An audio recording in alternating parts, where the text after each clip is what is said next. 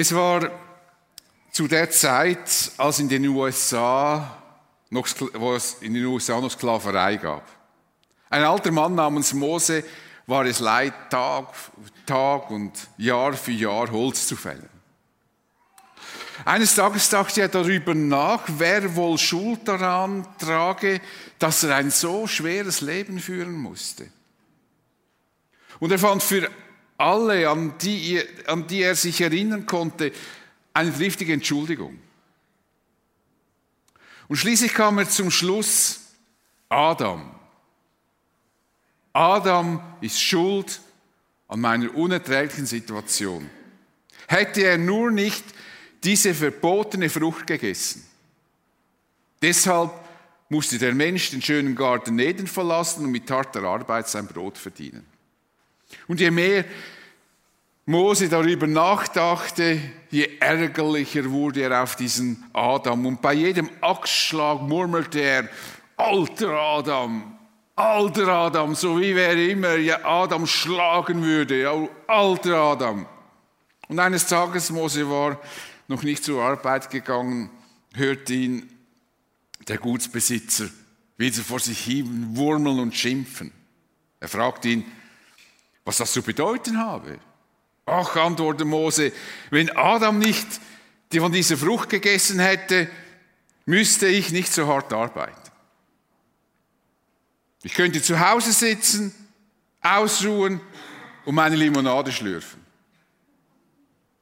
Der Grundbesitzer überlegte, wie er auf die Not Moses reagieren sollte und später besuchte er Mose bei der Arbeit und hielt ein kleines Kästchen in seiner Hand und sagte, Mose, du darfst zu Hause bleiben. Du musst nicht mehr arbeiten. Ich erfülle dir deinen Wunsch. Du kannst den ganzen Tag jetzt genießen, tu, was dir gefällt und schlürfe deine Limonade. Nur eine kleine Bedingung habe ich. Siehst du dieses kleine Kästchen hier? Du nimmst das mit nach Hause und darfst es nie öffnen. Einverstanden? Okay, dann geh und genieß ein neues Leben. Und in den nächsten Wochen konnte Mose sein Glück kaum fassen. Er lief im Haus herum, genoss die gewonnene Freiheit und schlürfte seine Limonade. Und eines Tages begann ihn dieses Kästchen zu beschäftigen. Was mag wohl da drin sein? Zunächst betrachtete er es nur. Doch im Lauf der Zeit betrachtete er es noch genauer von allen Seiten, links, rechts, unten, oben.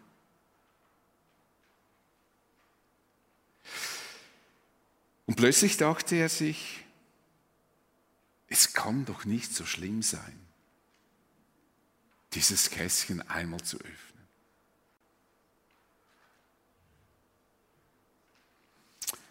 Und dieser Gedanke ließ ihn nicht mehr los. Er ließ ihn nicht mehr los, bis er vorsichtig an einer Ecke den Deckel ein bisschen hochhob. Und dann sieht er unten im Boden dieses Kästchens ein Zettel klein beschrieben. Dann konnte ihn nichts mehr zurückhalten. Er macht den Deckel auf, nimmt den Zettel raus und liest. Mose, du alter Schurke, ich möchte dich nie mehr über Adam schimpfen hören. Wenn du im Garten Eden gewesen wärst, hättest du genauso gehandelt wie Adam. Geh wieder in den Wald zurück und fälle Holz. Manchmal sind die einfachsten Regeln schwierig einzuhalten. So ging es schon Eva und Adam im Garten Eden. Das Problem bei Adam und Eva war, dass sie sich an eine einfache Anweisung Gottes nicht hielten. Sie lehnten sich damit gegen Gott auf, den sie wollten, und das war der Punkt, sei wie Gott. Das nennt die Bibel Sünde, wenn wir uns gegen Gott stellen.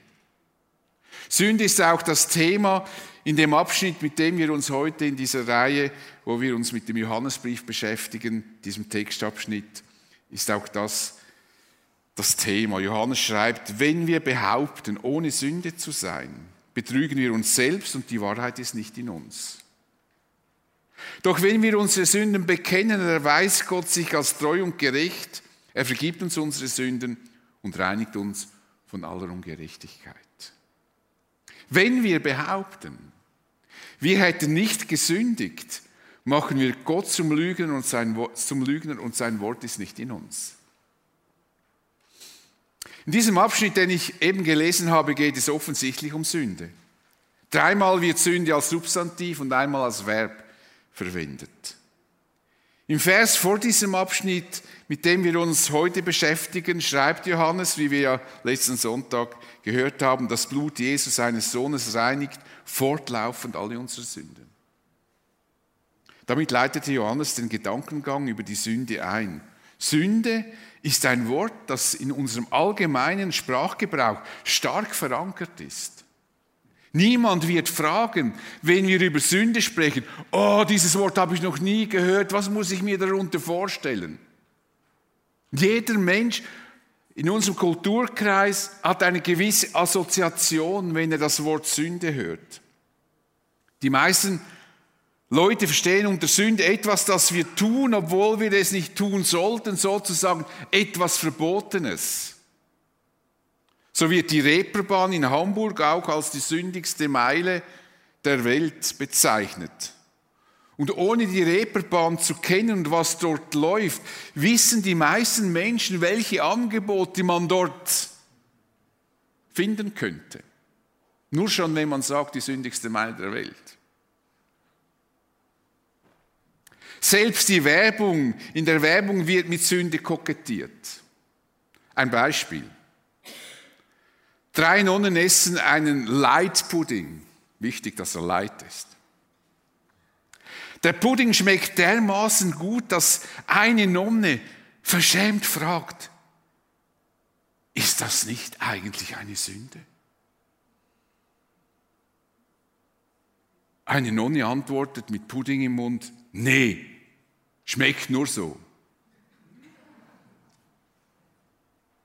Und der Sprecher beendet diesen Werbespot mit der Bemerkung, schmeckt sündhaft, ist es aber nicht. Wir wissen selbst, wenn der Pudding auch nicht leid gewesen wäre, ist es keine Sünde, einen feinen Pudding zu essen. Es wird hier mit dem Reiz des Verbotenen gespielt und der Eindruck vermittelt, so richtig gut könne nur etwas sein, das sündig ist. Mit anderen Worten, nur das Verbotene macht das Leben spannend und lebenswert. Ohne Sünde ist das Leben fad, eintönig und langweilig. Dieses Klischee führt vielleicht dazu, dass es viele Menschen, es vielen Menschen schwerfällt, sich ernsthaft mit dem Thema Sünde auseinanderzusetzen. Niemand will sich durch Verbote und Vorschriften das Leben vermiesen lassen. Und Sünde ist für viele ein Synonym für Verbote. Jedenfalls kann man das gut verstehen. Man lebt schließlich nur einmal, denken die Menschen.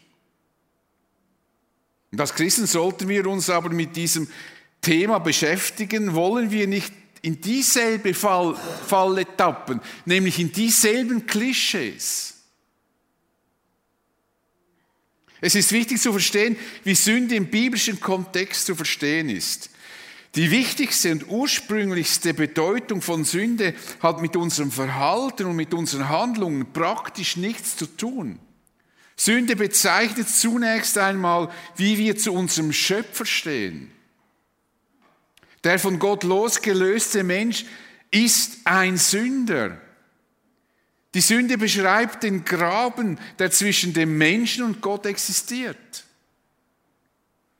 Jesus definierte einmal die Sünde, als er über, den Heiligen, über das Wirken des Heiligen Geistes sprach, folgendermaßen.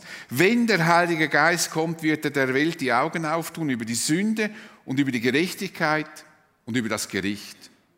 Über die Sünde, dass sie nicht an mich glauben. Interessante Definition. Die Sünde ist also die Ablehnung Gottes, das mangelnde Vertrauen in Gott. Jesus hätte hier doch auch Sünden aufzählen können. Lüge, Betrug, Diebstahl, Mord und so weiter. Das wäre aber zu einfach und zu oberflächlich. Der Mensch ist ein Sünder, weil er den lebendigen Gott ablehnt oder ihn einfach ignoriert. Also die Sünde hat etwas dazu, damit zu tun, wie ich zu Gott stehe. Es ist nicht primär mal etwas Moralisches, sondern ist eine Frage, wo lebe ich? Bin ich zugehörig zu Gott oder lebe ich ohne Gott? Deshalb ist Sünd, ein sündiger Mensch auch nicht einfach ein böser Mensch. Ein Mensch, der den lebendigen Gott ignoriert, kann viel Gutes tun. Es ist ein Irrtum zu meinen und zu kommunizieren als Christen, dass wenn ein Mensch Jesus nicht nachfolgt, dass er primär einfach nur ein böser Mensch ist. Diese Menschen, ich kenne sehr viele Menschen, die überhaupt nichts von Jesus halten, die viel Gutes tun, die liebenswürdig sind, die hell hilfreich sind. Es gibt Menschen, die Großartiges für andere leisten, wo man nur staunen kann. Und trotzdem bleiben sie Sünder, wenn sie den lebendigen Gott ablehnen oder ignorieren. Wir sehen, das ist eine Kategorie, wie, es, es, es beißt sich wie das, was wir sofort mit Sünde assoziieren und das, was eigentlich Sünde meint, primär in der Bibel. Es ist ein, eigentlich ein Beziehungsbegriff. Es geht um die Beziehung zu Gott. Paulus sagt es einmal so, es gibt keinen Unterschied. Alle sind schuldig geworden und haben die Herrlichkeit verloren, in der Gott den Menschen ursprünglich geschaffen hatte. Sünde ist also das Problem eines jeden Menschen. Könnte ich sagen, das ist ein Sünder, das ist ein Sünder und das ist kein Sünder. Es gibt so quasi zwei Kategorien von guten und bösen Menschen. Nein, das gibt es nicht. Es gibt keinen Unterschied. Wir haben alle dasselbe Problem. Und wenn wir als Christen über das Problem sprechen, dann sind wir nicht arrogant, weil wir nicht sagen, wir sind die guten Menschen, sondern weil wir sagen, wir alle haben ein Problem als Menschen. Wer meint, es könnte Menschen geben, die dieses Problem der Sünde nicht haben, der betrügt sich selbst und die Wahrheit kann nicht in ihm sein. Nun gibt es noch einen zweiten Aspekt der Sünde. Dieser Aspekt ist eine Folge aus der Tatsache, dass wir ohne Gott leben. Denn aus dieser Gottesferne von uns Menschen folgen mehr oder weniger sündige Verhaltensweisen. Das ist nur quasi ein, eine Quelle, die, die ursprüngliche Sünde ist wie eine Quelle zu den Handlungen. Es ist nicht so, dass wir nicht wüssten, wie wir uns richtig zu verhalten hätten. Wir wissen, was gut und böse ist. Das Problem, das wir haben, ist, dass Menschen, die ohne Gott leben, nicht immer das Richtige tun können. Der Apostel Paulus beschreibt dieses Dilemma eines Menschen, der ohne Gott lebt, so. Ich tue nicht das Gute, das ich tun will. Das heißt, ich weiß um das Gute. Ich weiß, was gut wäre. Das wissen übrigens die meisten Menschen. Wir leben ja in einer unglaublich moralisierenden Welt heute. Alles, sei es Umwelt oder weiß ich was immer, alles kommt unter dem moralischen Hammer. Geht mal ein Politiker fremd, wird es gleich an die große Glocke gehängt. Was ist das für ein Böser, dass er das macht? Also ob wir alle brave Schäfchen wären und einige. Wir wissen alle, was gut ist und wenn wir andere kritisieren, nehmen wir immer das hervor, was wir für gut halten. Wir fragen dann nicht, ob wir selber uns daran halten. Deshalb ist unsere Zeit unglaublich moralisierend geworden. Ich dabei nicht zwangsläufig. Auf den Punkt gebracht, Sünde steht immer in irgendeinem Bezug zum Schöpfer. Einerseits, indem wir ihn ablehnen oder ignorieren und andererseits, indem wir etwas tun, das Gott nicht gefällt. Das sind meist Handlungen, mit denen wir anderen und uns selbst Schaden zufügen.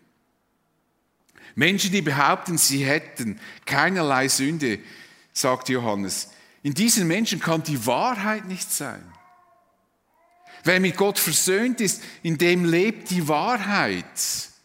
Wie Jesus seinen Jüngern sagt, Gott wird euch den Geist der Wahrheit geben, den die Welt nicht bekommen kann, weil sie ihn nicht sieht und nicht kennt. Aber ihr kennt ihn, Jesus. Denn er bleibt bei euch und wird in euch sein. Der Geist wird in euch sein, der Geist der Wahrheit. Hier spricht Jesus über den Heiligen Geist, der in den Menschen lebt, die Jesus nachfolgen. Menschen, die diesen Heiligen Geist haben, wissen, dass sie Sünder waren und dass Jesus für ihre Schuld am Kreuz starb. Die Wahrheit, die in ihnen lebt, bestärkt in ihnen dieses Wissen. Und wer diesen Geist der Wahrheit nicht in sich hat, kennt Gott nicht und bildet sich ein, er könnte ohne Sünde sein. Was ist eigentlich Sünde? heißt die Überschrift. Sünde ist kurz gesagt die fehlende Beziehung zum Schöpfer und die daraus resultierenden Handlungen. Johannes erklärt nun, wie man diese Beziehung zum Schöpfer wiederherstellen kann. Und dann logischerweise, was für viele schwer zu akzeptieren ist, man kein Sünder mehr ist.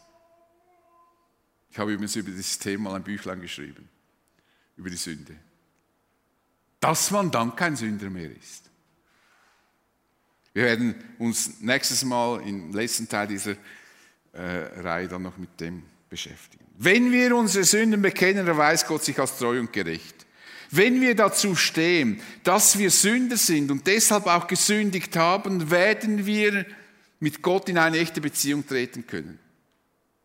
Die Sünden bekennen bedeutet, dass wir vor Gott kapitulieren und ihm Recht geben.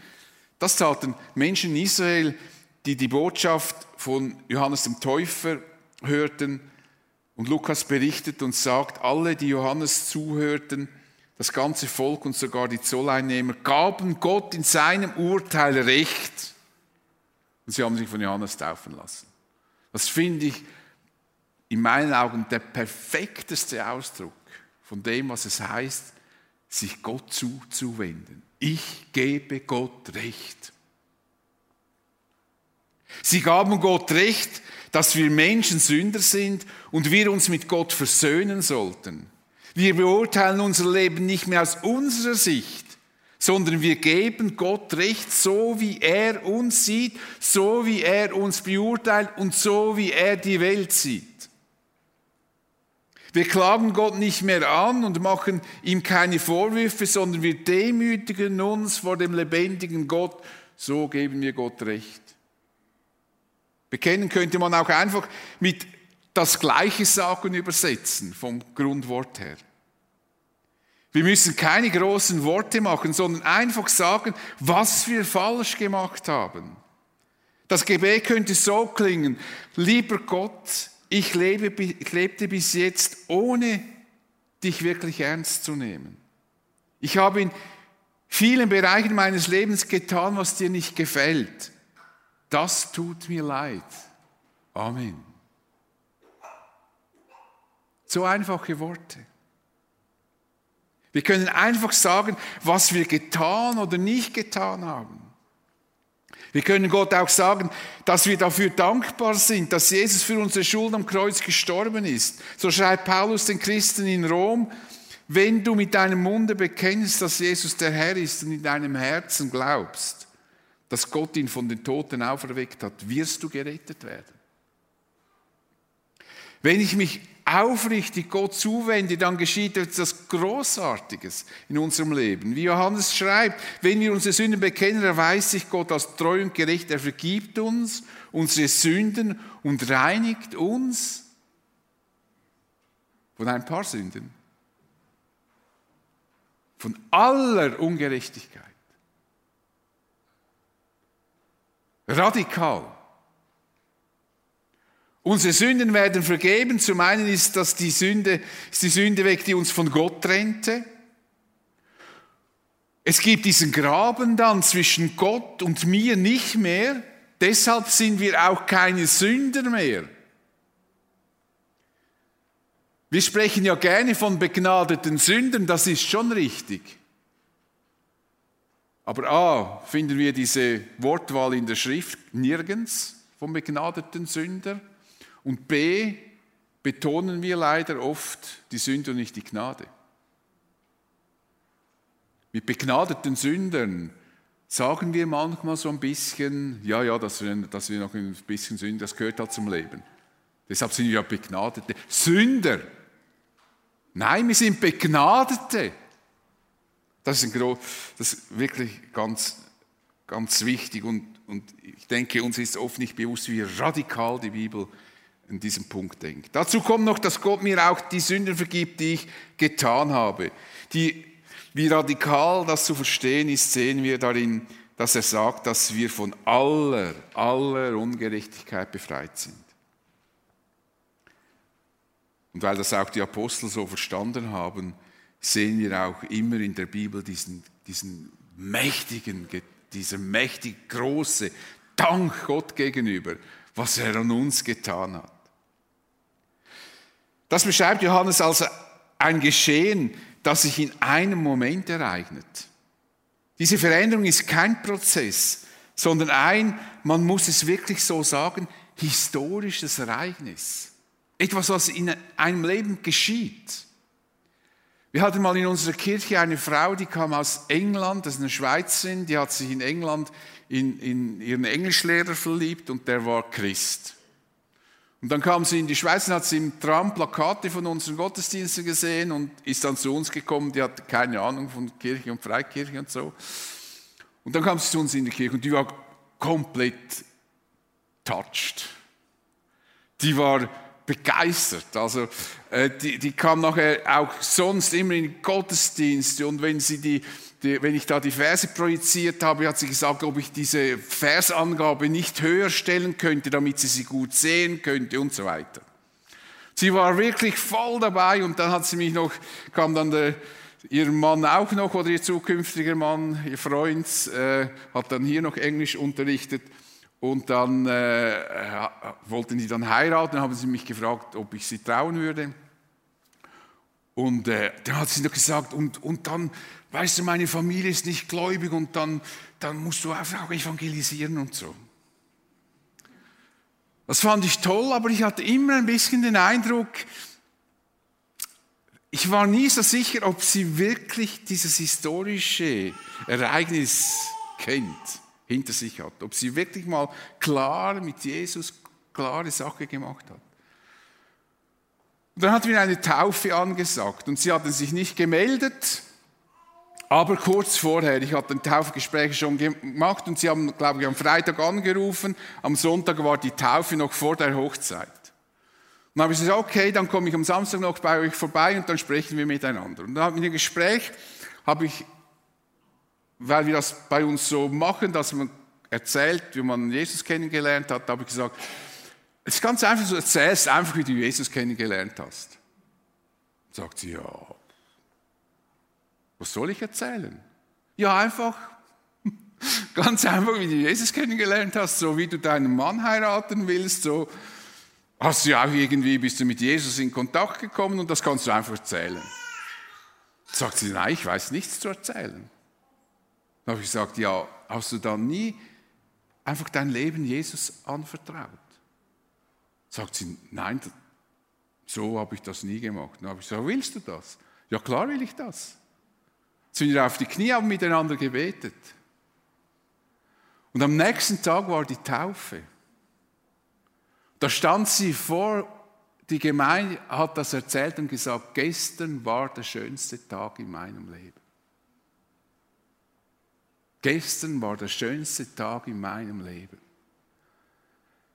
Das ist ein historisches Ereignis. Es ist nicht ein Prozess. Die Frau hat einen Prozess durchgemacht, bis sie an diesen Punkt gekommen war. Aber dann muss sie mal eine Entscheidung gefällt werden. Genauso wie ich mich entschlossen habe, meine Frau zu heiraten. Und wir haben dann geheiratet. Und es gibt viel, viele fromme, liebe Leute, die, die sind wirklich nett und lieb kennen auch die Bibel, aber sie haben noch nie wirklich klar Schiff gemacht, klare Entscheidung getroffen, jawohl, ich will mit Jesus weiter durchs Leben gehen. Also das bedeutet, dass unsere Beziehung zum Schöpfer in einem Moment, von einem Moment auf den anderen wiederhergestellt wird. Es ist kein Bewährungsprozess. Es ist nicht irgendetwas, was wir tun müssten im Sinn von, wenn du so und so lange gebetet hast, dann wird sich Gott erbarmen. Es ist unsere Kapitulation vor dem Schöpfer. Und die Sünde in unserem Leben wird beseitigt. Paulus sagt das einmal so. Wenn du mit Jesus Christus verbunden bist, bist du nicht mehr unter dem Gesetz der Sünde und des Todes. Das Gesetz des Geistes, der lebendig macht, hat dich davon befreit. Den Christen in Korinth schreibt er über diese Auswirkungen dieses Geschehens. Wenn jemand zu Christus gehört, ist er eine neue Schöpfung. Das Alte ist vergangen, etwas Neues hat begonnen. Das ist die Erfahrung im Leben eines Christen. Nicht, dass wir perfekt werden, aber etwas Neues beginnt. Es wird von einem Moment auf den anderen verändert. Etwas Neues entsteht. Natürlich, wer in einem gläubigen Elternhaus aufgewachsen ist, hat das vielleicht anders erlebt. Für mich war das wirklich ein wirklicher Einschnitt in meinem Leben. Das hat vieles fundamental verändert für mich. Für dieses großartige Ereignis kennt die Bibel viele verschiedene Bilder. So schreibt Paulus den Christen in Kolosse, Gott hat uns aus der Gewalt der Finsternis befreit und hat uns in das Reich versetzt, in dem sein geliebter Sohn regiert. Also er hat uns versetzt. Es war nicht eine Wanderung. Er hat nicht gesagt, jetzt könnt ihr wandern. Nein, er versetzt uns. Durch ihn, Jesus Christus, sind wir erlöst. Durch ihn sind uns unsere Sünden vergeben. Ich werde die Sünde und die daraus hervorgehenden Sünden los, wenn ich meine Sünden bekenne und das Versöhnungsangebot Gottes annehme. Johannes will noch einmal in aller Deutlichkeit festhalten und sagen, wie falsch es ist, wenn ein Mensch meint, er sei gut und bräuchte sich mit Gott nicht zu versöhnen. Deshalb wiederholt er mit etwas anderen Worten, was er bereits im Vers 8 sagte. Wenn wir behaupten, wir hätten nicht gesündigt, machen wir Gott zum Lügner und sein Wort ist nicht in uns. Dieser Vers wird oft falsch verstanden. Viele Bibelleser meinen, hier würde gesagt, dass es normal sei und zum christlichen Leben gehören würde, dass wir immer wieder Dinge tun, die Gott nicht gefallen. So sind wir halt eben Sünd, begnadete Sünder. Das wird es uns, ganze Leben wird uns das anhangen, dass wir immer, immer wieder sündigen. Jeden Tag mehrmals. Was ich nicht glaube, aber das ist ein anderes Thema. Aber so verstehen wir das oft. Wir werden noch sehen, dass Johannes durchaus auch der Meinung ist, dass, Christen, dass ein Christ sündigen kann. Doch für Johannes ist ein Christ, der sündigt, immer eine Ausnahmeerscheinung.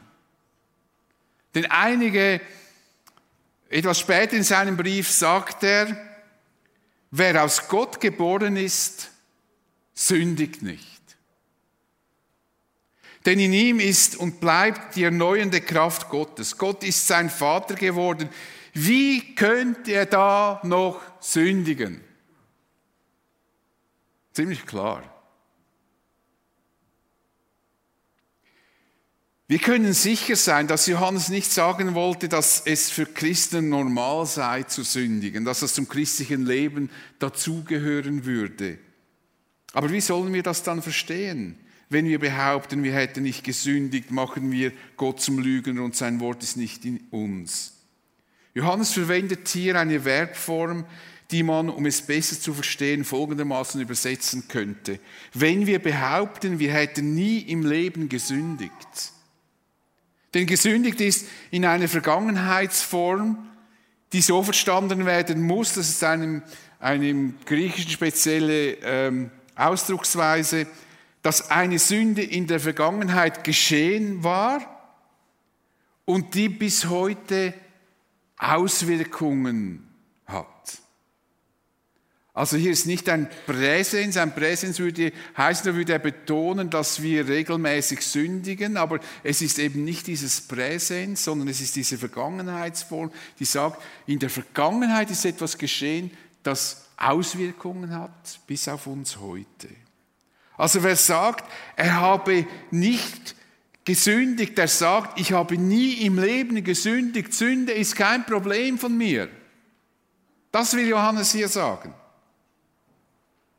Und das würde wiederum bedeuten, wenn es keine Sünde gibt, dann braucht es auch keine Versöhnung. Und wenn es keine Versöhnung braucht, ist auch der Tod von Jesus komplett bedeutungslos. Wer das behauptet, macht Gott zum Lügner und sein Wort ist nicht in ihm.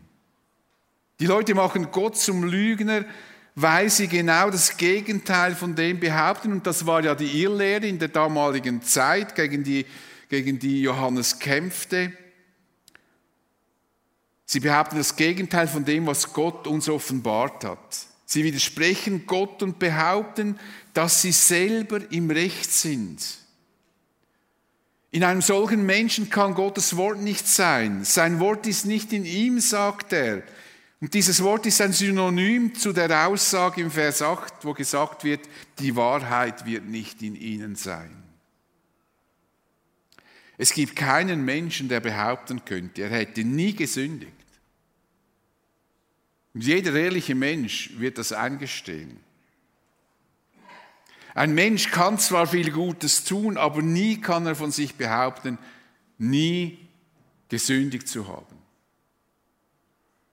Und insofern gibt es keinen Menschen, der es nicht bräuchte, versöhnt zu werden mit Gott. Es ist eine gesunde, Selbst, es ist eine gesunde Selbsteinschätzung gefragt. Wir müssen ehrlich mit uns selber sein, selbstkritisch uns betrachten und uns nicht einbilden, wir wären einfach so gute Menschen. Denn manchmal sind wir einfach wenn ich jetzt das ganz böse sagen darf, gute Menschen, weil es uns so gut geht. Wenn es uns dann einmal nicht mehr so gut geht, merken wir vielleicht, dass wir auch nicht mehr so gut sind. Wenn ich verstanden habe, dass ich ein Sünder bin, dann weiß ich auch, dass ich Erlösung nötig habe, dass ich erlösungsbedürftig bin. Und vielleicht haben es Menschen, die mit ihrem Leben nicht zurechtkommen, leichter, sich vor Gott zu demütigen, weil sie eh wissen, dass sie Probleme haben, mit dem Leben nicht zurechtkommen und vielleicht offensichtlich auch im Blick aus gesellschaftlicher Sicht in der Sünde leben, sich leichter vor Gott demütigen können, als Menschen, die meinen, sie hätten das Leben im Griff und sie wären doch so gute Menschen. Wir werden frei und können das Leben genießen, wenn wir uns ganz und gar Gott zuwenden. So wie es Johannes sagt, wenn wir unsere Sünden bekennen, erweist Gott sich als treu und gerecht, er vergibt uns unsere Sünden und reinigt uns von aller Ungerechtigkeit. Ich bete mit uns. Ich möchte dir danken, Vater, für das, was du getan hast für uns. Du hast deinen Sohn in diese Welt gesandt und er ist für unsere Schuld am Kreuz gestorben. Du hast gewusst, wo unser Problem liegt, nämlich dass wir mit dir nicht versöhnt sind, dass wir eigenmächtige, stolze Menschen sind und du hast die Möglichkeit geschaffen, dass wir mit dir wieder in Verbindung kommen können. Und dass die Sünde beseitigt wird, die unser Leben belastet. Und es freut mich, dass jeder Mensch, der aufrichtig und ehrlich mit sich selbst ist und dir Recht gibt, dieses Geschenk des ewigen Lebens bekommt und nicht mehr ein Sünder ist, sondern ein Kind Gottes. Das ist wirklich großartig, was du getan hast für uns. Amen.